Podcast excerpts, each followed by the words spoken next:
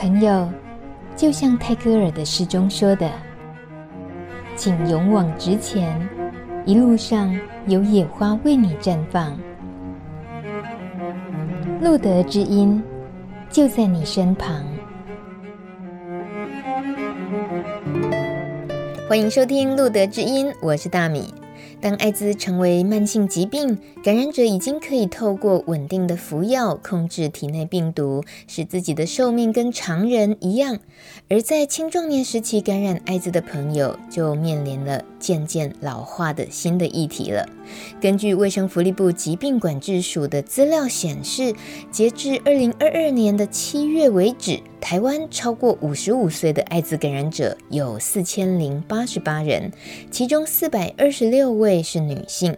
这些中高龄感染者在面对生理退化上有许多需要重新适应的地方。随着老化所带来的身体变化，以及随着年龄增加发生的共病，也让这些老年感染者的照护上比起年轻感染者更加的复杂困难。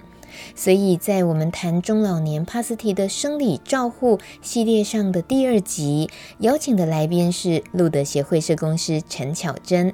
请巧珍就实务工作经验的观察，了解社群的需求，还有关于长照资源该怎么使用，也提供简单易懂的说明。欢迎社工师巧珍。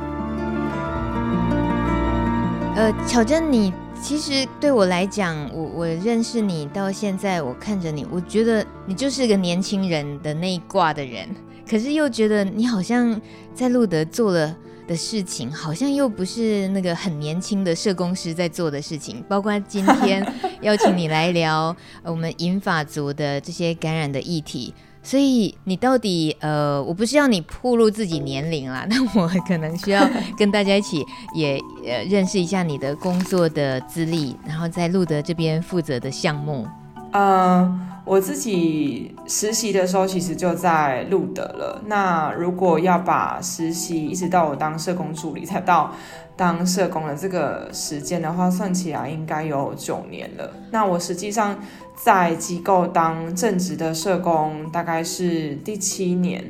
那我在最一刚开始的前四年其实是做青少年的药引工作，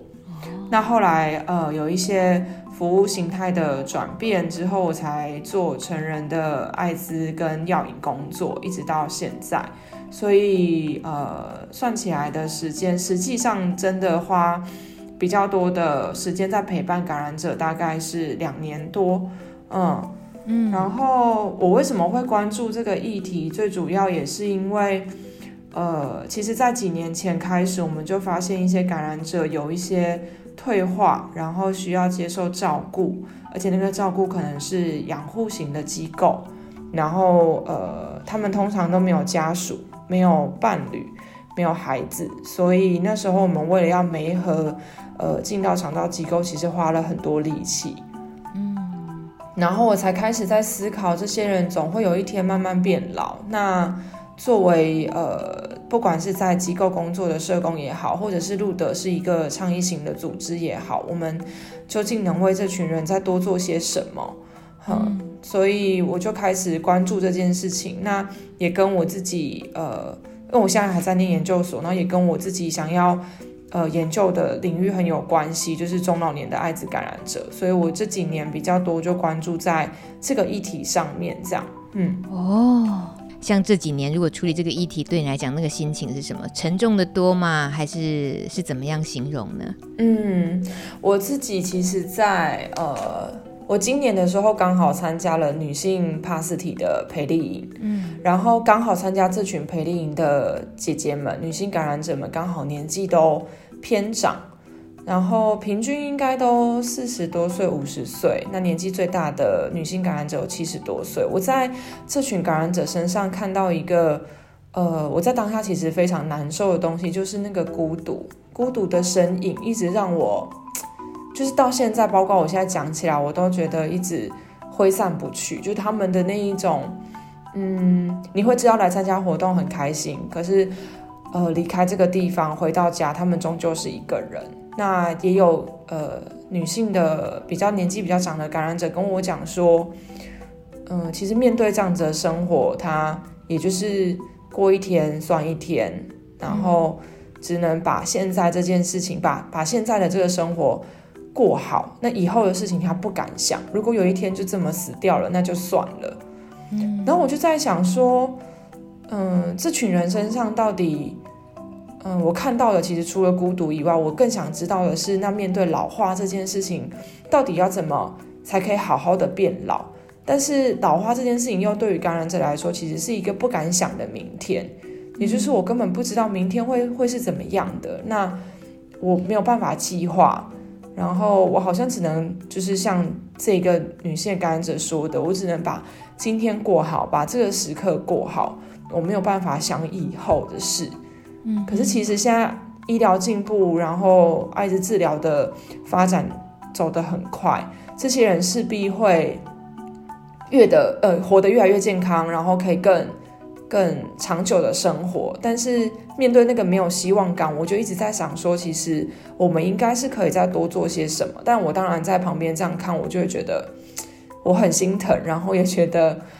我很想再多做些什么。嗯嗯嗯，这个多做什么，我们相信确实是大家放在心上，也慢慢一步一步在做。这几年下来。我我也是透过这一次要做这个议题，才去想要好好了解，到底我们真的能够做什么呢？你说的那个孤独的身影、孤单的感受。我们很可能也迟早都会遇到，或者很多人现在都已经在面临这件事情。就算是医疗很进步了，可是孤单是一个自己心里头非常主观的。然后自己到底家人有没有人理解，孩子有没有接受我的身份，什么等等，都都是另外一回事。纵使是有家庭的、有孩子的，但也还是可能是孤单的那个。定义在自己身上，确实是。嗯，不过你说的我们到底能做什么的这个部分啊，是很令人很令人感动的。因为我们就是因为有这样子的想法，我们也就确实想要去实践一些我们觉得应该做的事情。那以路德来讲的话，呃，尤其又能够在最呃。前面接触到这些感染社群，就看见了他们的困境，看见了他们需要的是什么。所以这几年下来，你你自己知道的，我能够工作上的去呃回应他们、协助他们的方式有哪些？从路德的角度在看的话，我们其实这几年呃，如果要谈我们在关注感染者的老化跟中老年的这个议题上面，其实路德已经。呃，陆陆续续发展，呃，二零一四年、二零一三年，其实那时候机构就开始发展了，呃，关于中老年的艾滋感染者老化这个议题，怎么自我照顾的熟年手册。然后我们在二零一九年的时候也重新再做了更新。那最主要里面的议题就是跟感染者说，呃，当你开始年纪慢慢退化、慢慢变老，可能会发生什么事情？因为其实人在变老的那个过程，它是一个渐进式的，也就是衰老是慢慢慢慢的，它不会是突然发生的。那对于很多。呃，在面对老化这件事情的感染者来说，他们可能不会知道实际上老化会是什么样子。那那个手册里面就让感染者知道说，哦，你可以用什么样的方式来判断自己现在目前的健康状况。那如果真的出现状况了，哪里有资源可以使用？那路德是其中一个。那呃，可以怎么预备以后的生活？包括经济啦，或者是身体健康状况啦、居住啊等等的这些人际支持啊。嗯、那后来这个手册我们就在呃，我刚刚说的二零一九年有做更新，然后我们也在这几年，因为呃一直接受到我刚刚前面说到的感染者其实有失能，然后需要接受照顾。那我们这几年就有因应这些感染者面对。呃，侵权，然后长照机构可能不愿意收，甚至是可能我们已经打遍了全台湾，就是找不到一个机构愿意收感染者这个状况，做了很多的嗯讨论会，甚至是找这一些呃实际上经营呃机构的负责人来谈一谈，说一说他们实际上遇到的困难是什么。嗯，那最主要是希望可以让这个。社群也好，或者是社会大众也好，可以更认识艾滋感染者，他也会有跟一般人一样会面对老化的议题。那他们的失能也好，或者他们需要接受照顾这件事情，其实很需要大家一起来协力来做。嗯嗯。然后我们在呃去年也有针对一个失能的感染者，他因为又有多重的慢性疾病，他没有办法后送到机构这件事情，也有召开跟 CDC，然后跟地方的卫生局，还有跟。呃，几个养护型机构做讨论，但目前这个现况也还是只能用单案来处理，嗯哼，就是没有办法普遍化。也就是如果再有下一个感染者，他也失能了，可能我们又要从头再卷土来过，又要再重新再找机构，然后重新询问哪里有空床，愿不愿意收他。所以这个困困境是很很很复杂的，嗯。嗯大概知道有一些是指定必须呃收呃单位，大概全台湾不是有十三个吗？嗯嗯嗯，但是呃现在其实很多都是满床的状态。你是说他们一听到是 HIV 感染者就突然间满床的意思吗？有的机构会是这样回应，然后如果是刚刚大米说到的这个示范的机构，其实他们的收容的状况也都。很满，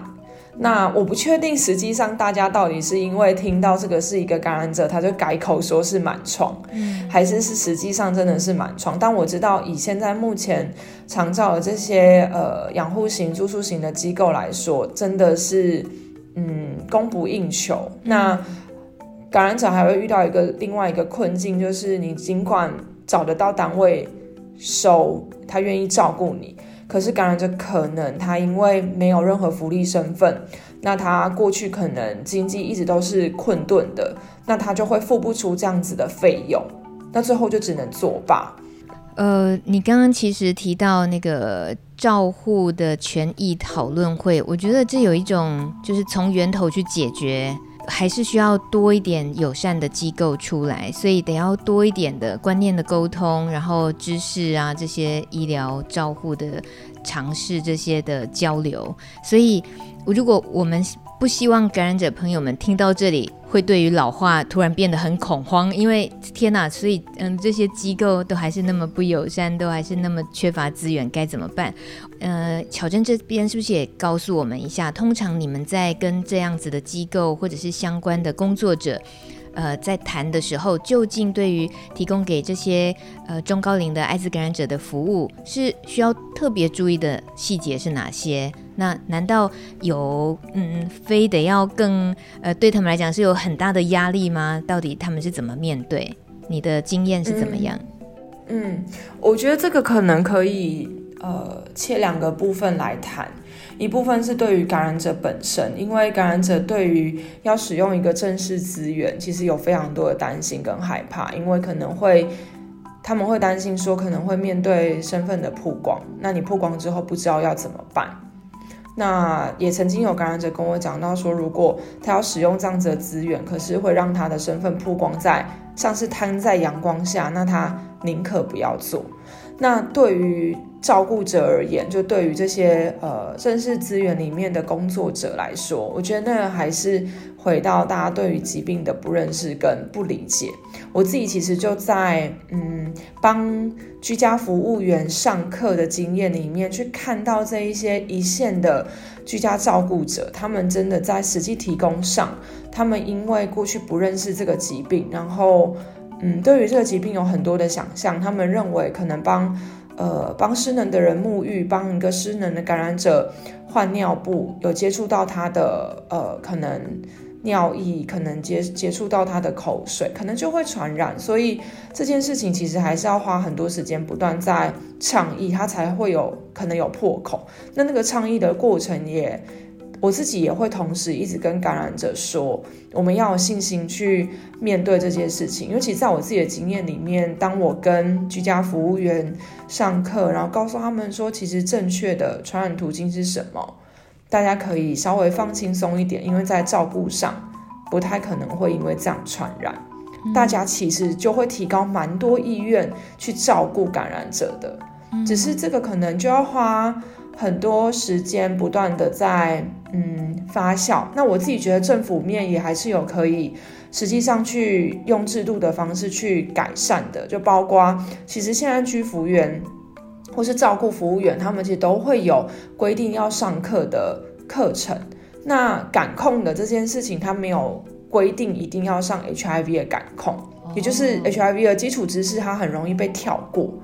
那他只要不要是必修课，其实大部分很多照服员他不会想说要上 HIV 的课程，因为他就觉得，哎，我又碰不到这群人，嗯，或者是啊，我就我知道，那我不要接啊，我不要接就就不会有事了。那我觉得在 CDC 上，其实在这件事情上就可以做调整，就是。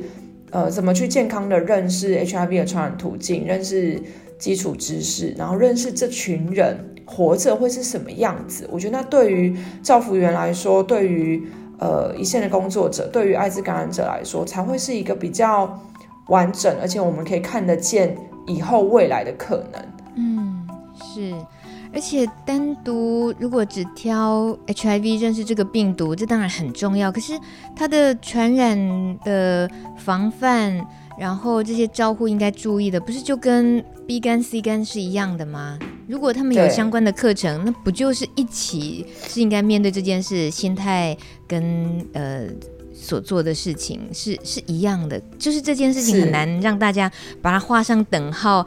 撇嗯，拿掉很多不该有的有的那些标签，然后同样同等的去看待这个病毒，对不对？是是是，没错。嗯，这样子的沟通哦，就是我我去想象那个画面，就是巧珍面对着几位家服员，而全台湾有多少家服员跟相关的工作者，如果需要这样各个击破，那得要动用多少社工师才有办法讲解得完？所以在你说从政策面的那个部分着手，也真的很重要啊！从原本一开始的课堂的学习，在他们的专业工作背景养成，就能够学到这些，这就是我们说的教育的重要性了。就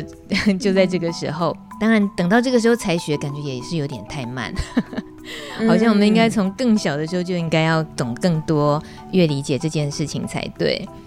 但到了最现实面呢，也就是现在，呃，以巧贞自己知道的，看到这么多社群朋友们步入中老年，每个人的各式各样的可能经济状况，然后家里啊社交状况什么等等都不一样，但对于是不是共同身为中华民国国民就能够享有长照二点零的资源这件事情，应该是一样的吧？但是大家却不见得知道，对不对？这个没错，这个好真的是嘿叫做洗稿洗灯灯，不必家族喊鸡汤，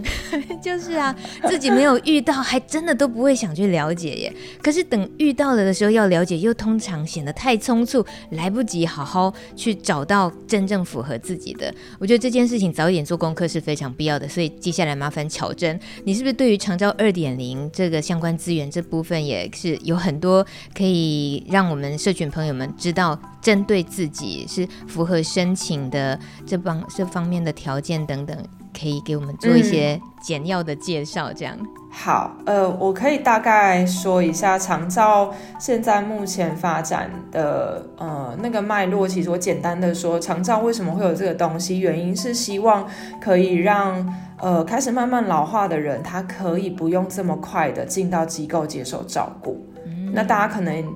嗯，对于在社区可以慢慢变老，好好的继续活着这件事情，应该都会有这样的想望。所以一刚开始卫福部在有发展这样子的长照政策的时候，其实是带着这样子的相信的，就是希望这一些不管是失能的人也好，或者是呃家中的长辈也好，可以在社区里面运用长照的资源，让自己在一个熟悉的环境、你安心的地方，可以好好的老化。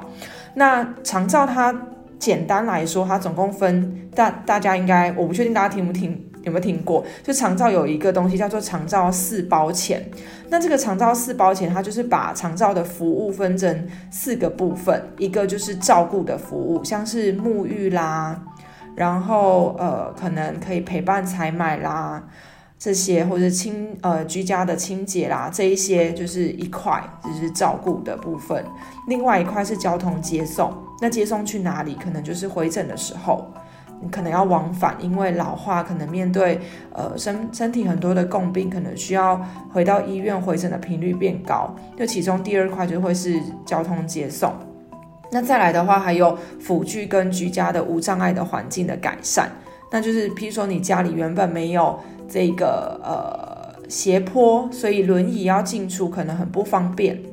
那可以申请这个服务，它可以到宅帮你去改善你的居家的环境，让这个失能的长辈或者是呃使用四脚拐的人、使用拐杖的人可以更顺利。好，那最后一个是喘息服务，那这个喘息服务它就比较会是针对呃家里面的可能照顾者，因为可能大部分照顾者可能会是呃子代，就是二代，这个失能的人的子女或是配偶要。照顾，那长时间照顾其实也会压力蛮大的，身心负荷蛮高的，所以有另外一个就是喘息服务。那这我刚刚说的这四大项就是长照四包钱。那我觉得它有一个蛮不错的地方是，大家可能会想说，哇，那我这样子每个月要负担多少钱才有办法？可是其实如果是呃政府的低收入户的话，是完全不用付费的。就是你的自付额是零元，那他会按照不同的项目，最高的话，一般户你要自费的比例也只有十六趴。哦，对，所以每一个服务都有报价，嗯、然后你需要负担的是十六趴这样子。对，最高也只有负担十六趴，那它会依照你失能的等级。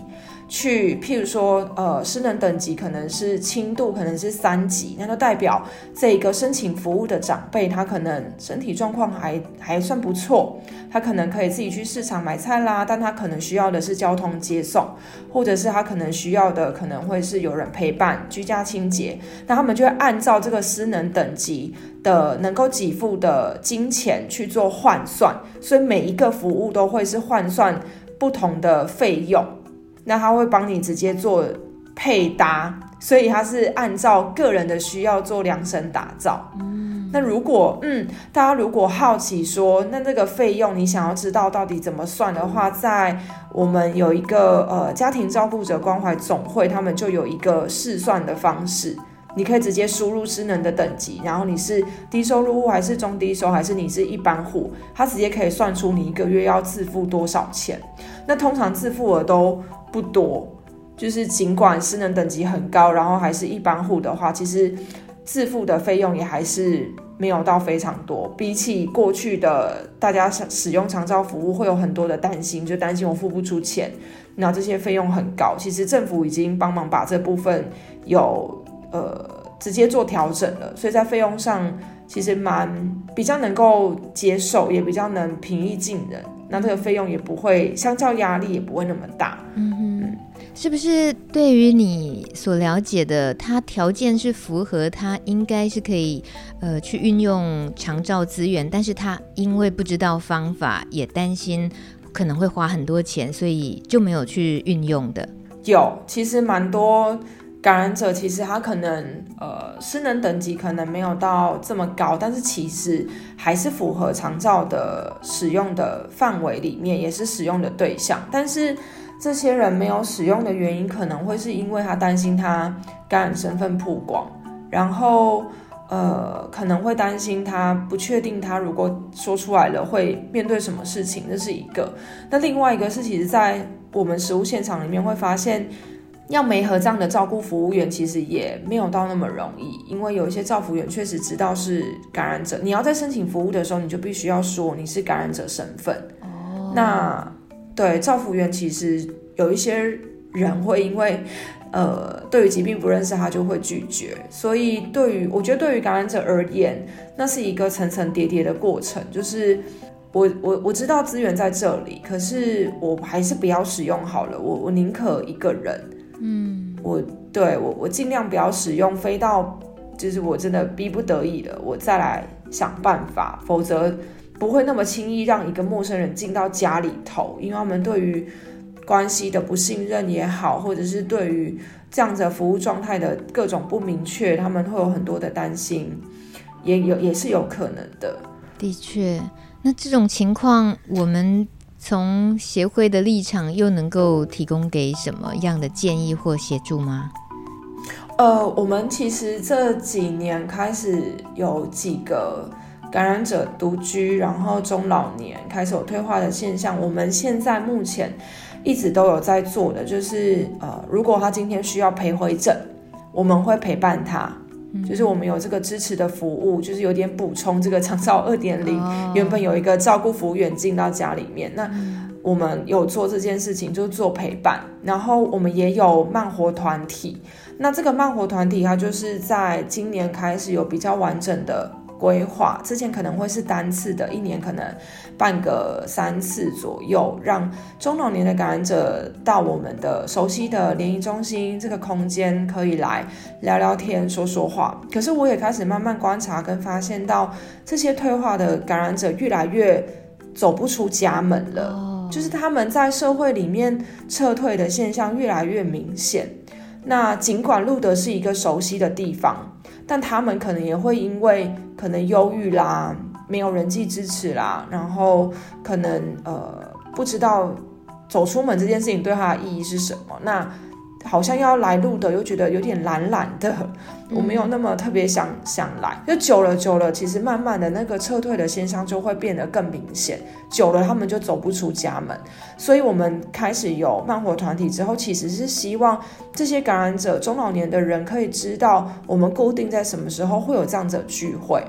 嗯，只要你有时间有空，我们都很欢迎你来。那。另外的是，我们今年也在思考的是，其实这样的感染者，就像我说的，他其实出现的比例越来越低，然后很多的长辈可能呃也开始因为身体的退化走不出家门。那我们就在想，也许明年或是往后，我们可以调整成我们主动出击，或者是把那个陪伴的密度调整成比较高的密度，在陪伴这些中老年的感染者，可能回诊也好。或者是日常的采买也好，就是或者是运动、附件等等的，就是以他们由他们来带着我们去陪伴他们做他们想做的事情哦。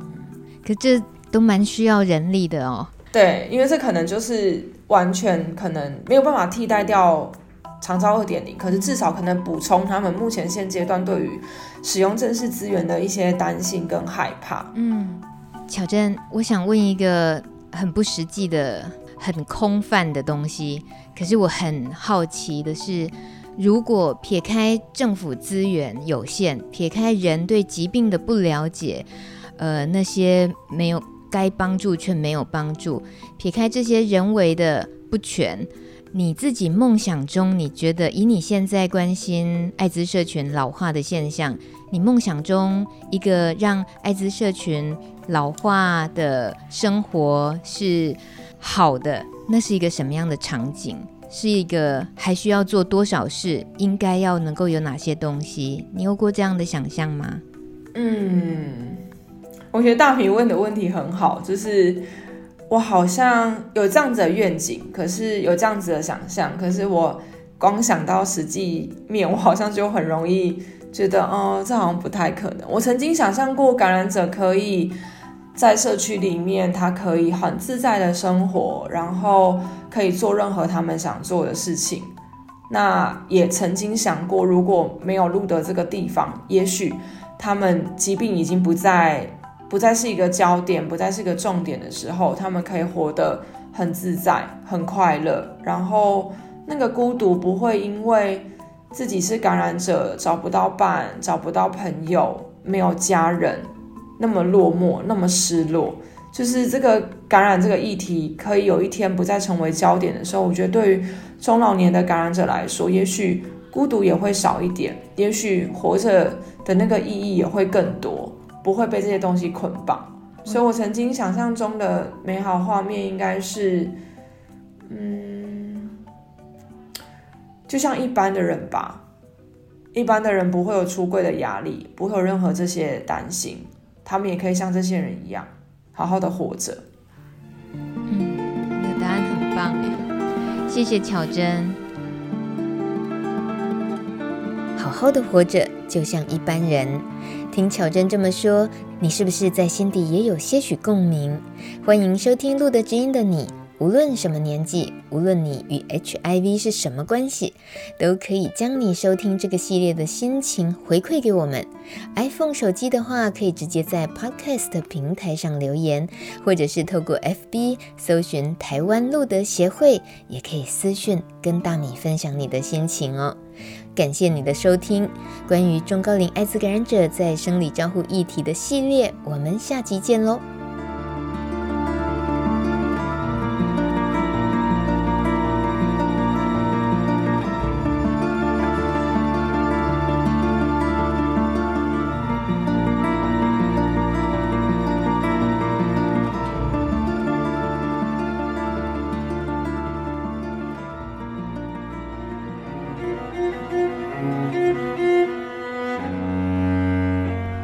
本节目由路德协会制作播出。